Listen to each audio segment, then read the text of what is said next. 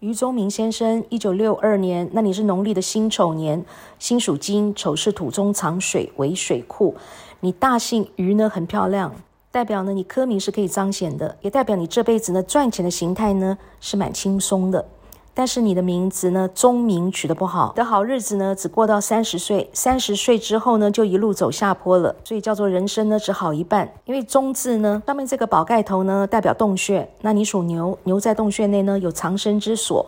因此呢，你对朋友是重情重义，对朋友呢可以两肋插刀，朋友说的话呢，你通通都听，你听得进去。但是宗下面这个士代表祭祀，那牛祭祀呢就是要牺牲，所以你重外不重内。朋友说的话你都听，回到家里太太说的话呢，你都听不进去。太太对你用心，你都觉得太太不了解你的心。那你跟太太之间呢，沟通是鸡同鸭讲，两个人是不同心的，并且呢，贵人没有，小人一堆，那都在呢陷害你，扯你的后腿，所以呢运气特别差，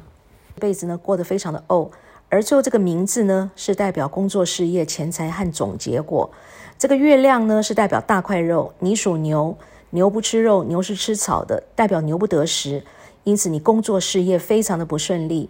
没有老板的名，有老板的运，但是呢，你却没有老板的命。在大公司上班的话呢，你都做一些杂七杂八的烂工作。若是自己当老板的话呢，就老板兼撞钟，事必躬亲；要不然就是老板当伙计，员工像皇帝。那你工作事业是非常的不顺利。而这个日字部首代表太阳，牛呢看到太阳就是要牺牲，因为牛羊猪呢是要祭天的动物，祭天都是在大太阳下呢进行的，所以说牛看到这个日的字根呢，代表就是要牺牲。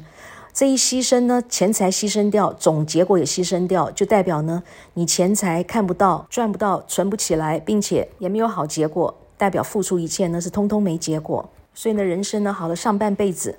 啊，只要好到三十岁。三十岁以下呢，就一路呢往下走，像王老五过年一样，一年不如一年，也叫做兵败如山倒了。中跟名呢都非常不适合属牛的来用，同时也伤害到你的健康。那你肠胃特别不好，你血光意外特别多，皮肤容易过敏，并且你的肾脏、脚、支气管、排便系统呢也通通都不好。